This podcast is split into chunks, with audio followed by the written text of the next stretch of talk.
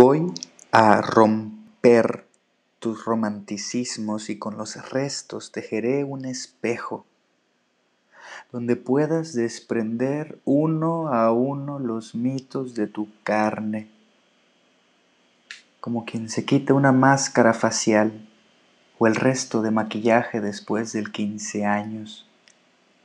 Te pediré olvidar tu mirada juiciosa un instante para que sea la respiración quien dicte tu autoestima, la misma que te hizo gritar y llorar hace años ante doctores impacientes, ante tu madre cautiva, antes de todo lo que consideras importante para ti hoy. Tú ya inhalabas, tú ya existías.